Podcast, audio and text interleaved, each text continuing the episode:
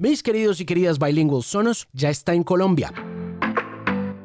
Es el sistema de sonido más cool del planeta y llega para que usted se olvide de parlantes Bluetooth que se desconectan o que no se conectan del todo o que interrumpen su música cuando entra una llamada telefónica. Construya a su medida sus sonos, descargue la app y conéctela a su servicio de streaming favorito para que se prepare para una experiencia digital de sonido muy importante. Yo creo que la más importante del siglo XXI y yo creo que la más importante de su vida también. Conozca más en sonos.com y antójese de un Sonos ya. Alejandro Marín, analiza el estado de la música, la tecnología, la radio y la vida en la era de la Internet. Este es el Bilingual Podcast. Mis queridos amigos y amigas, un saludo muy especial y una buena semana desde aquí, desde la ciudad de Bogotá. Mi nombre es Alejandro Marín y este es mi podcast. Espero que todo vaya muy bien a todos aquellos y aquellas que viven en la ciudad y que están enfrentándose a los nuevos pico y cédulas. Mucho juicio, mucha atención Estamos pasando por momentos críticos, no somos los únicos, no somos las únicas tampoco.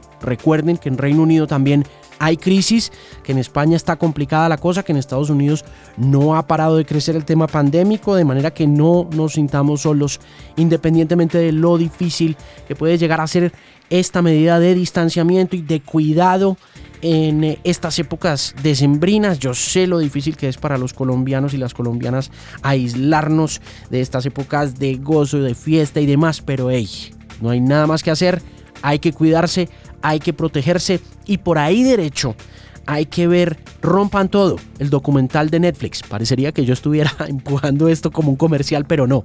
La verdad es que no tiene nada que ver con el asunto, sino que me llama mucho la atención las conversaciones que ha producido el documental en diferentes redes sociales, la forma con la gente ha recibido este documental que narra la historia del rock latinoamericano y que yo creo que se concentra mucho en todo lo que ha sucedido con la forma como Gustavo Santaolalla, este genial productor, ingeniero y músico, ha tomado las riendas de ese fenómeno puntualmente del rock latino, que siento yo que es muy diferente al rock en español. Pero esa es otra conversación que vale la pena tener, ojalá, con algún amigo, con alguna amiga de la industria o que haya visto el documental o que sea fanático del rock en nuestro idioma. De todos modos, estuve revisando un poquito entre el archivo y me encontré una entrevista que le hice a Santa Olaya con mi colega Julio César Escobar, quien ahorita es el director de Radioactiva Planeta Rock, bueno ya no se llama Planeta Rock, pero de Radioactiva, cuando lanzó un disco de bajo fondo que se llama Presente, en el que estaba una canción llamada Pide Piso y quiero volverla a compartir con ustedes justo en estos momentos en que Santa Olaya está otra vez en boca de mucha gente, para bien y para mal. Mucha gente dice que eh, la arrogancia, que el ego, que esto, que lo otro. Mm, otros, yo creo que adhiero a lo que dicen otros y es que eh, Santa Olaya sí sienta las bases de ese rock latino como fue fundado desde esa experimentación entre lo folclórico latino y lo que él llama el folclore de la juventud. Yo hice un repaso, una reseña, un review en mi canal de YouTube este fin de semana, hablando sobre el documental mucho más ampliamente. Y hoy quiero compartirles un poco la voz de Santa Blaya en mi podcast para que se hagan una idea de la genialidad del hombre y de lo que estaba pensando hace siete años cuando estaba grabando bajo fondo y la forma como aborda él experimentos de esta naturaleza que conectan a la electrónica, al dance con cosas viejas como la milonga, el tango, el candombe, que ha sido siempre una de sus obsesiones, la fusión, el control un poco creativo de dos fuerzas que parecen completamente opuestas o que están distanciadas por la geografía, por la idiosincrasia, y que él de manera magistral ha logrado fusionar a lo largo de 35, 40 años de carrera una y otra y otra y otra vez, al punto de convertirlos en el estándar de composición y de producción de muchas de las cosas que, repito, pasaron en nuestra cultura desde el rock y que se consolidaron como la identidad casi que absoluta del mismo género, ¿no? Café Tacuba, Molotov, ¿no? Tantas cosas que han pasado, incluso el mismo Juanes, Julieta Venegas.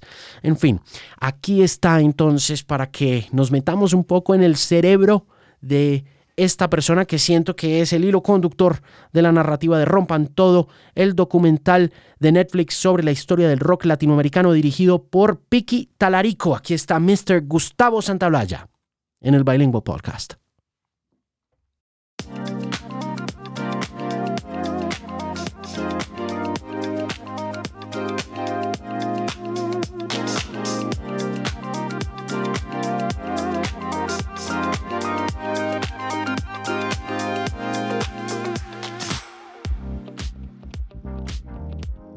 Don Gustavo.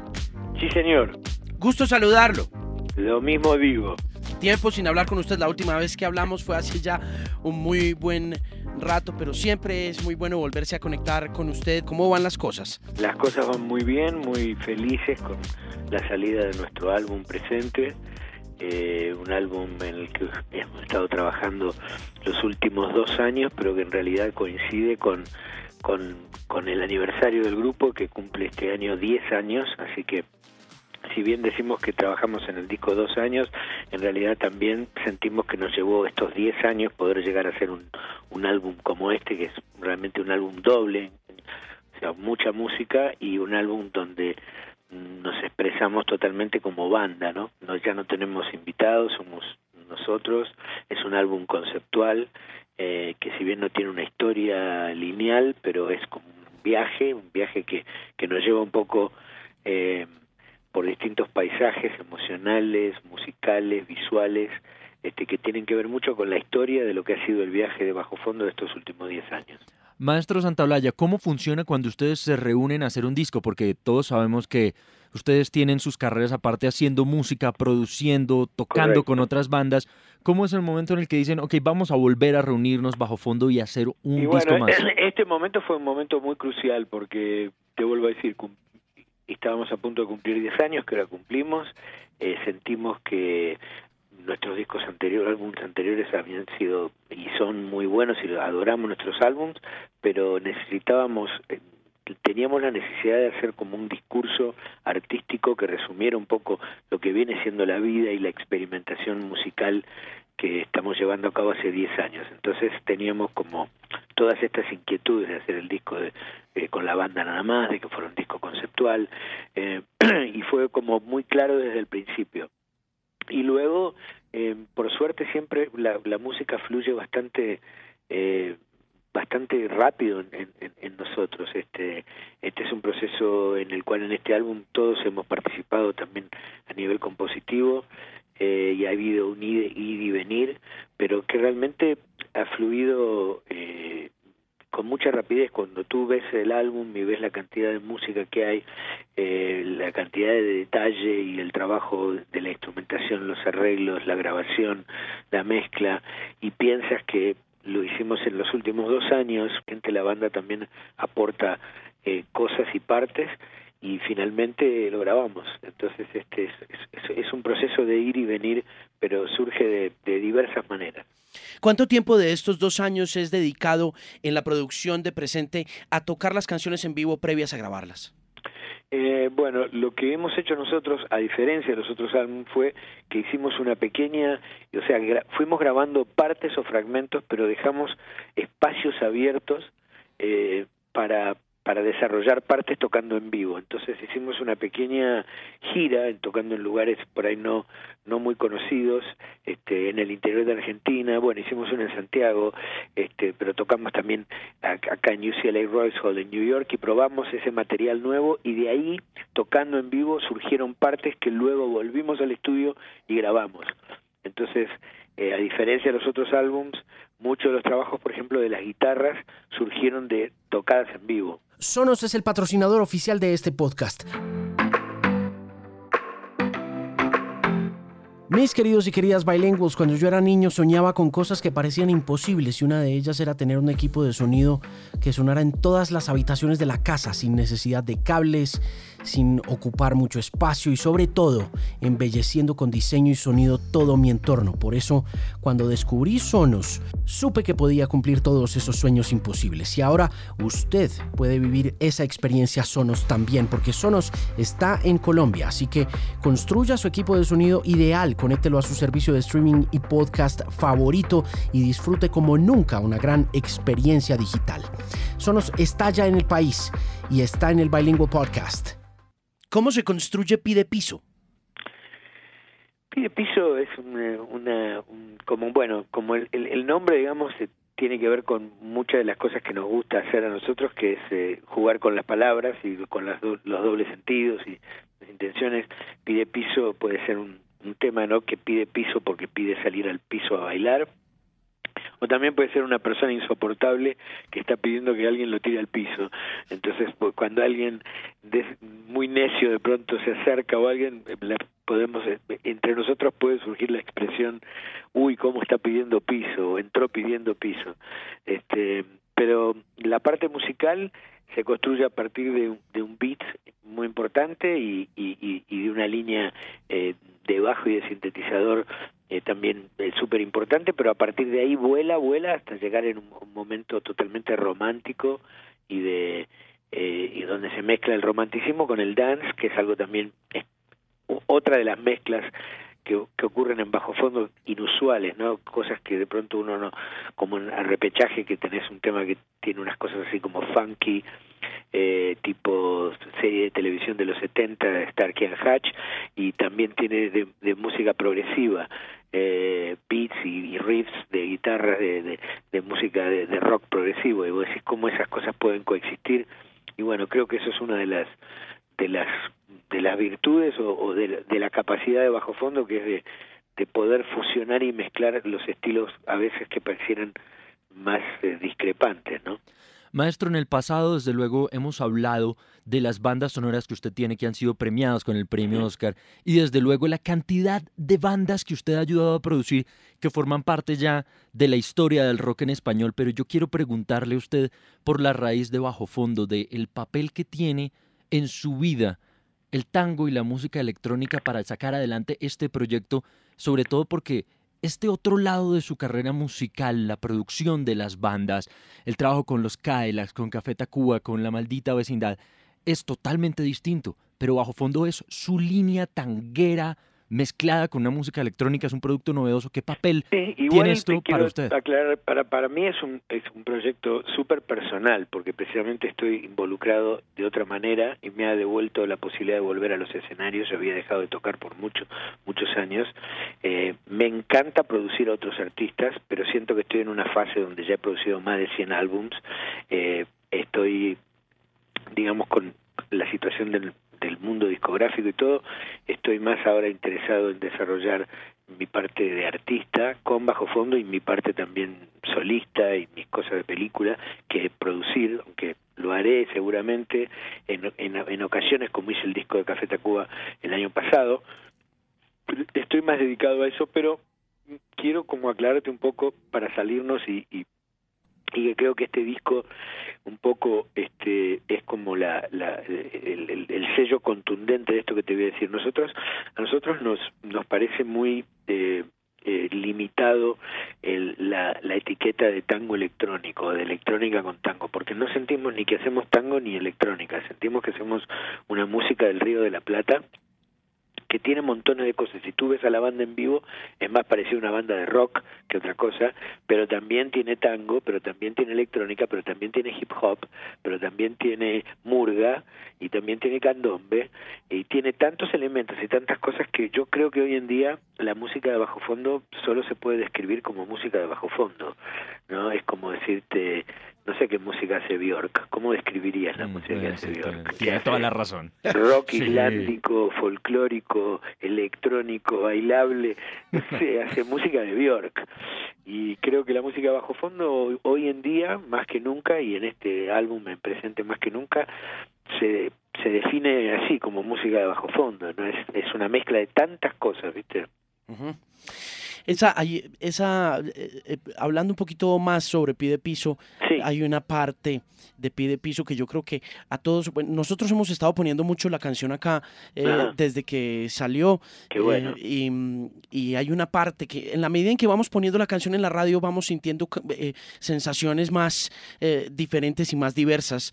porque vamos recibiendo como la retroalimentación de la gente, ¿no? Y empezamos, y, y a la gente como que le gusta el principio, a la gente le gusta la mitad de la canción pero hay una parte en la canción que a nosotros como radiodifusores y como comunicadores nos emociona y nos eriza mucho la piel y es cuando eh, eh, existe ese silencio como faltando un minuto. Llega ese momento del violín que llega, sube, sube, sube, para todo y se suspende el tiempo, ¿no? En un, por un segundo el tiempo está suspendido y de pronto vuelve ese sonido que nos remonta al pasado, porque yo siempre digo que presente, el presente nuestro es un presente que se compone también de cosas que evocan el pasado desde vitrolas a sonidos de vinilo, este, hasta discos viejos y milongas eh, ancestrales, hasta cosas también que tienen que ver con el futuro y que son muy futuristas.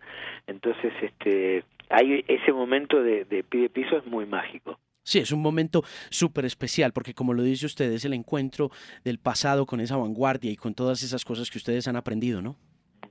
Es, eso. Mire, eh, usted como productor, me acaba de decir usted que lleva bueno, que son 100 discos, los más, de 100 más de 100 álbumes. Más de 100 álbumes.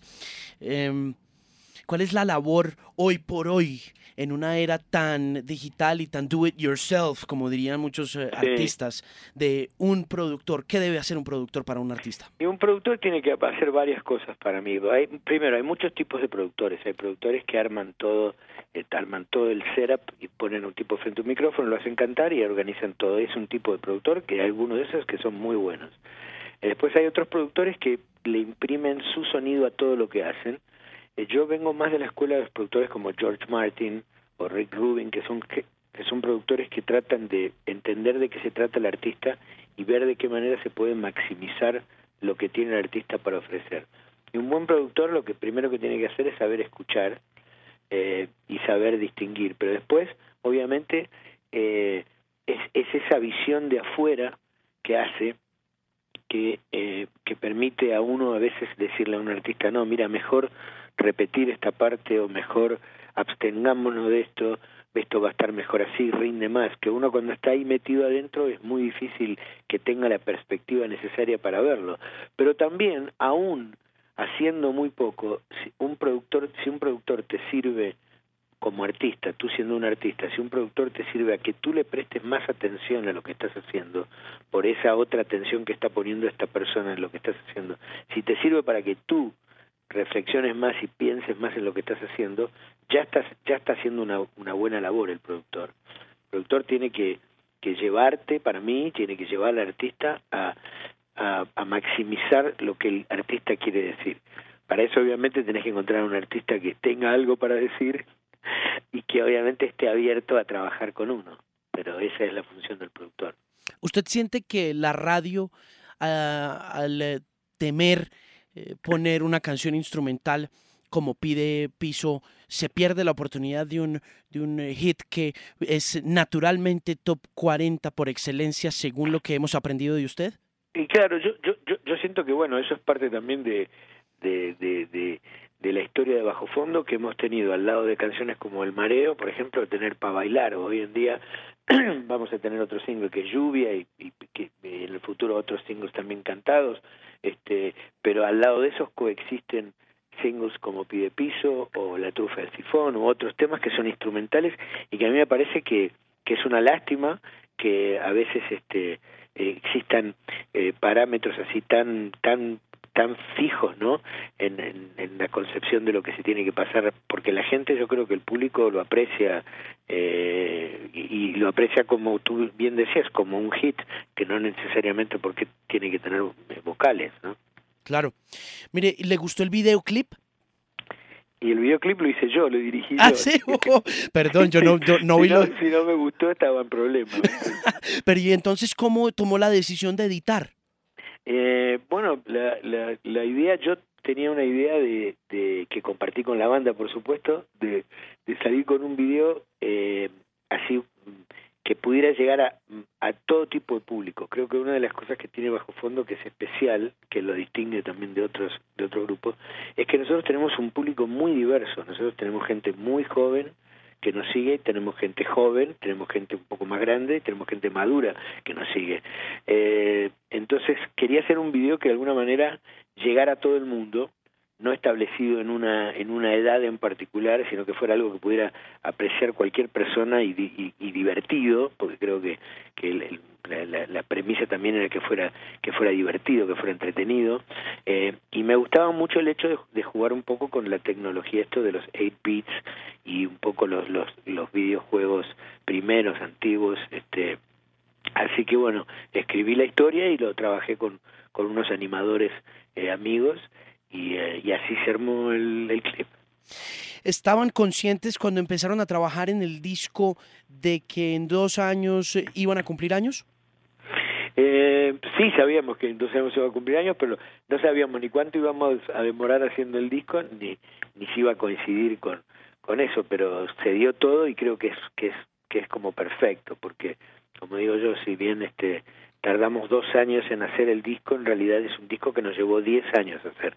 El, el, el álbum, o es, es este, este álbum doble, eh, creo que que materializa realmente todo lo que venimos haciendo y experimentando, por eso todos sentimos que es el álbum más, más bajo fondero, eh, es el álbum más articulado y que muestra lo, lo que hemos desarrollado nosotros en estos 10 años de tocar juntos y de, y de mostrar esta música por el mundo. Eh, no lo hubiéramos podido hacer este disco hace 5 años atrás, ni ahí. ¿Cuál fue, cuál es su diagnóstico o digamos sus conclusiones posteriores a la grabación del eh, disco de Luciano? Bueno, todos, todos este, los, trabajos, tanto los dos de Superviel como el trabajo de Campo, como el trabajo de Santulo, este, son todos este, eh, trabajos que, que a, en lo personal aprecio y admiro muchísimo, los considero a todos grandes artistas y compañeros de trabajo. Eh, creo que igual, eh, de la misma manera con la música que hago yo de las películas o mis otros proyectos, creo que cada uno eh, tiene algo particular y peculiar para dar, pero que cuando nos juntamos todos ocurre algo, un fenómeno totalmente diferente de, de, lo que hacemos, no ni que sea mejor ni peor, pero es, es un poco como la nave madre bajo fondo, ¿no? Le quería preguntar, ¿los vinos cómo van? Los vinos por suerte van muy bien.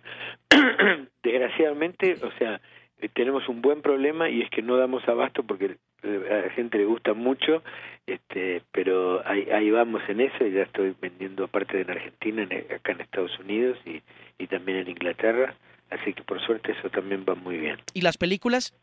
Las películas muy bien, se está por estrenar acá el 27 de marzo On the Road. Eh, estoy trabajando en una película de animación muy grande que va a estrenarse el año que viene, en el 2014, que está producida por Guillermo del Toro. Eh, y acabo de terminar eh, mi primer videogame que se llama The Last of Us para Sony PlayStation y eso va a salir también con su, su álbum, su soundtrack. Eso sale en junio. Así que ocupado con todo eso y, y con un musical también que, que vengo desarrollando desde hace cuatro años que se llama Arrabal y que es un musical de danza, todo basado en la música de bajo fondo y que vamos a montar en, en este año en, en Toronto, en Canadá, para estrenar en enero del 2014. ¿Es una compañía grande el tema del musical?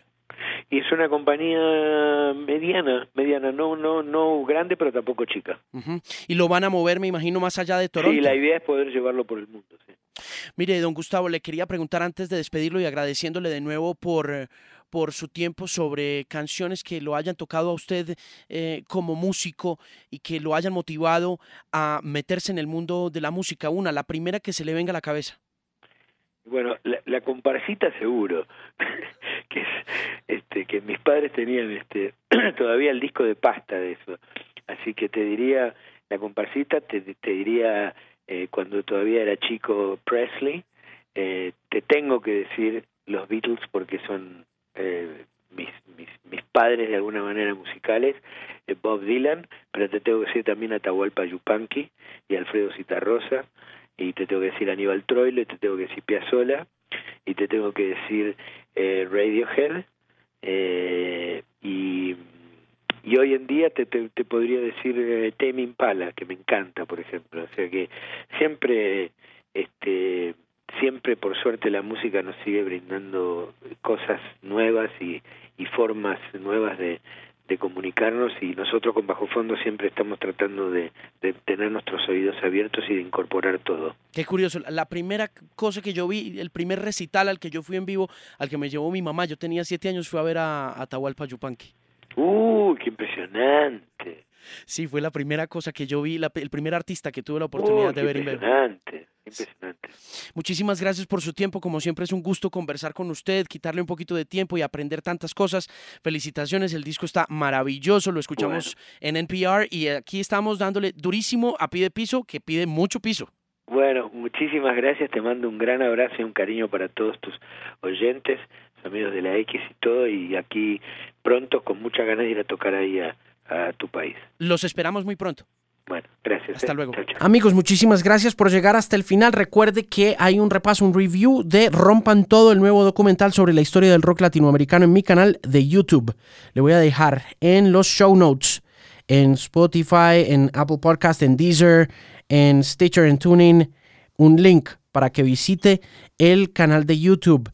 Ahí va a encontrar todo el video completo y por favor lo invito, la invito a que se suscriba al canal para recibir las actualizaciones, activar la campanita como dicen los youtubers para ver de qué estoy hablando cada semana o cada 15 días. Creo que vamos llegando al final de un año difícil y complejo y espero que el 2021 sea mejor y repito que en estas fiestas espero que esté acompañado de su familia si puede hacerlo y si no, espero que haya sosiego, tranquilidad y sobre todo mucha salud a su alrededor Quiero agradecerle muchísimo la compañía, el haber estado conectado, conectada por diferentes medios a través de la X más Música, a través del programa en Canal 13, a través de este podcast y por supuesto a través de mi blog donde encontrará mis playlists y todo el contenido relacionado y que estoy constantemente desarrollando para hacer análisis sobre la vida, la música, la radio y la tecnología en esta era de la Internet. De todo corazón, un